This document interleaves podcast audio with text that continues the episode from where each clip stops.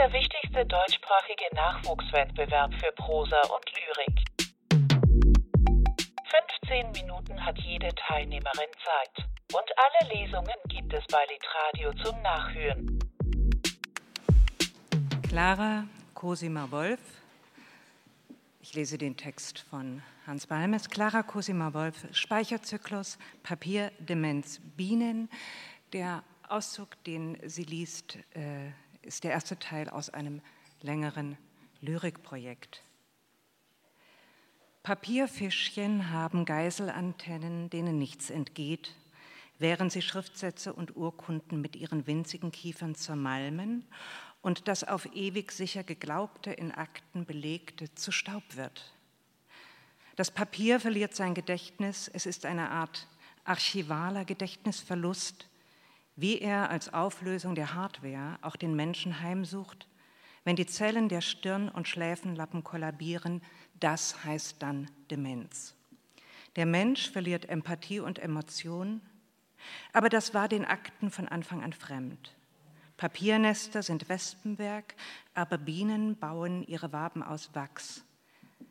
Ist das Weiche dauerhafter, speichern die Immen nicht auf, sondern innen? Besitzen sie genetisch einen evolutionären Quellcode, der jeden Sommer mit Honig füllt? Und legen sie so einen Speicher an, der sich nicht auf Papier verreibt, sondern in Clouds hängt? In einem aufschäumenden Gedicht aus Collagen, Assonanzen und Listen, Insatz und einer Vielfalt von Formen, Bildgedichten vom Barock bis Ringelnatz, streckt Clara Cosima Wolf ihre Antennen aus. Sie wurde 1993 geboren, studiert literarisches Schreiben in Hildesheim und promoviert im Forschungsprojekt Poetry in the Digital Age in Hamburg. Sie ist Teil des Kollektivs Lyrica und Mitherausgeberin des Panoptic Magazine. Aber nun vom Digitalen ins Reich der Zellulose. Bitte, Cosima. Dankeschön.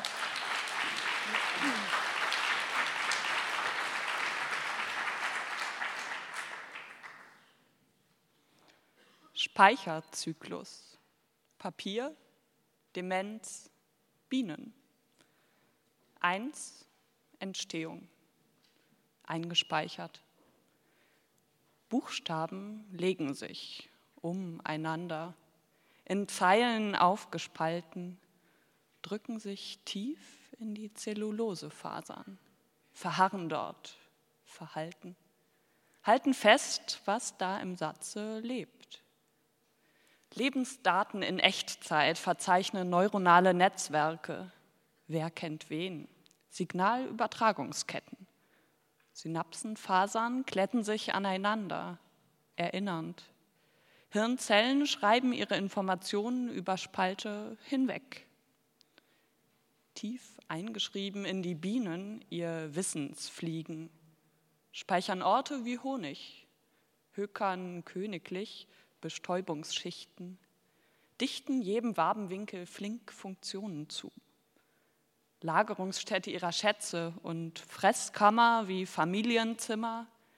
Immer wieder sammeln die feinen Härchen auch Mikroplastikfasern, abgespaltene Altlasten, aber stecken vorwiegend Pollen in ihren Bienenstock.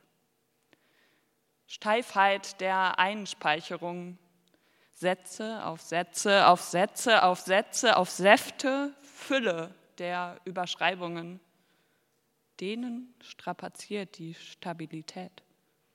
Wie viel Kapazität bleibt?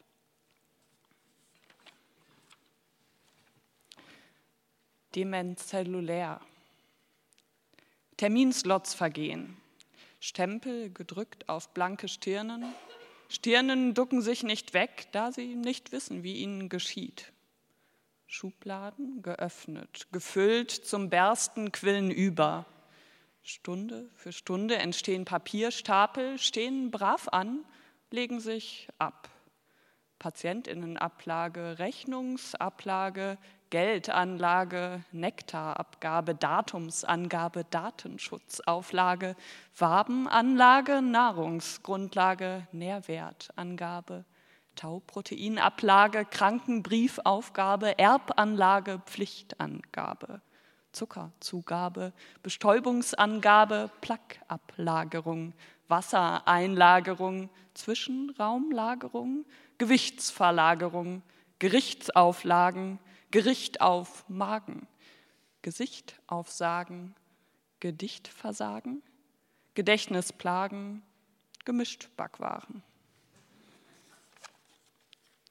Speicherung bezeichnet kurzfristiges Lagern von Gütern materieller Natur, Lager, Depot, Ablage sowie von immateriellen Objekten, Datenspeicher, Informationsablage. Speicher können natürlichen Ursprungs sein oder vom Menschen künstlich geschaffen werden. Zumeist erfolgt eine künstliche Speicherung zeitlich befristet mit der Absicht oder zumindest der Option, das Eingelagerte zu einem späteren Zeitpunkt wieder zu entnehmen. Seltener erfolgt eine Speicherung unbefristet oder endgültig. Für solche Speicher ist im Sprachgebrauch der Begriff Endlager oder Ablage üblicher. 2. Papier, Zerfaserung, Zellulose, Silberfisch gleich, Stenolepisma longicaudatur, lichtscheu, nachtaktiv. Papierfisch frisst sich flott durch Praxisraum, frisst sich voll, lässt fast alles unversehrt, verzehrt verhängnisvoll nur Papier, mehrt sich dafür.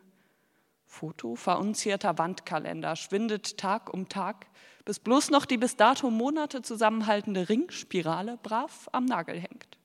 Wabert dann weiter, weil Gier regiert. Die Fraßmasse gelangt angelnd an Testmanualen an. Ah, das alternde Handbuch, was ansagt, was Anstand messbar macht.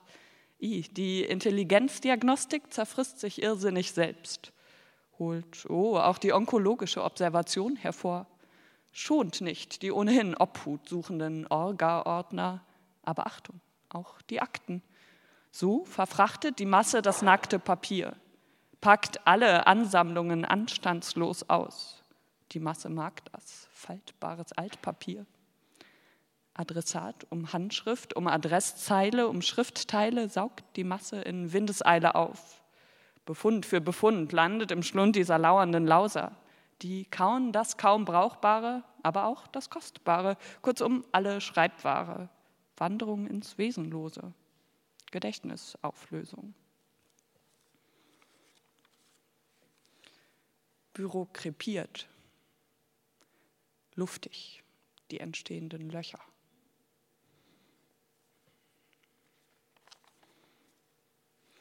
Wo Aktenberge sich türmten, birgt sich nun ein aufatmendes Gähnen, welches den Wandel weist, der das Leben der Bürokratie entrissen, den Wesen zurückerstattet, die beinahe verrottet sich ad acta gelegt hatten.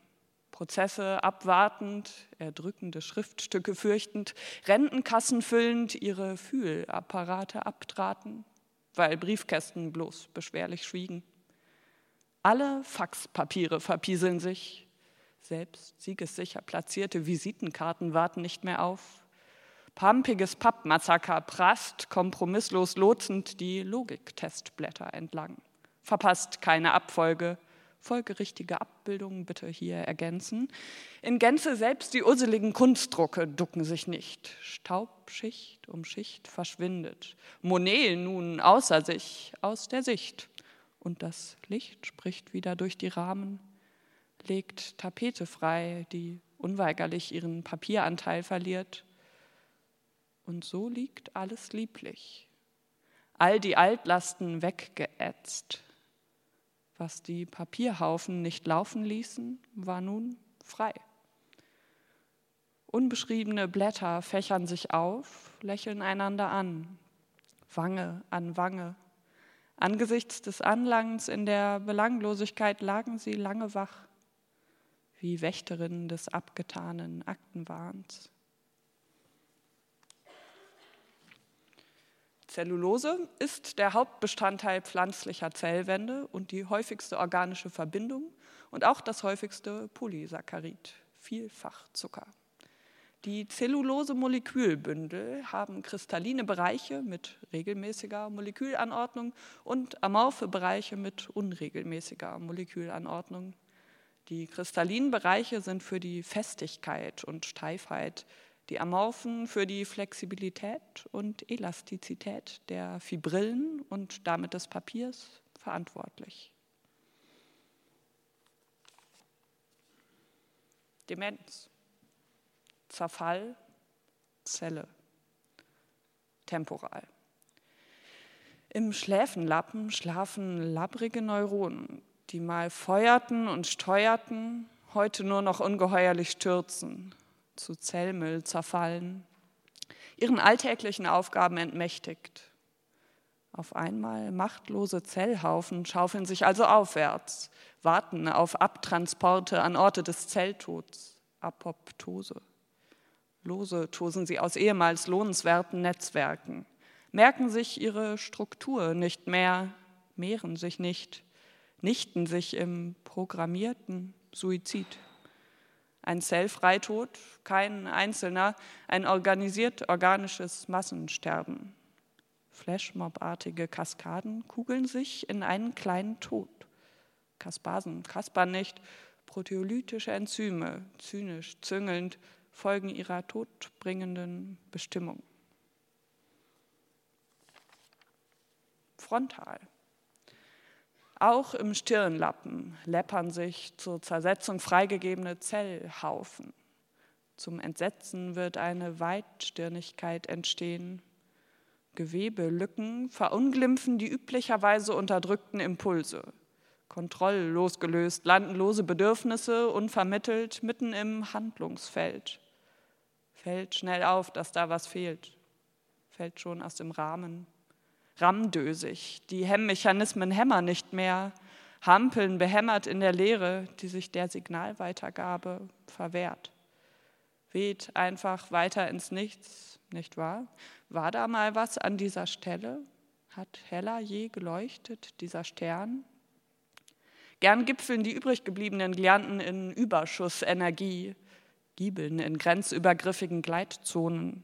Gleichzeitig geht nichts mehr. Flexibilität vergriffen.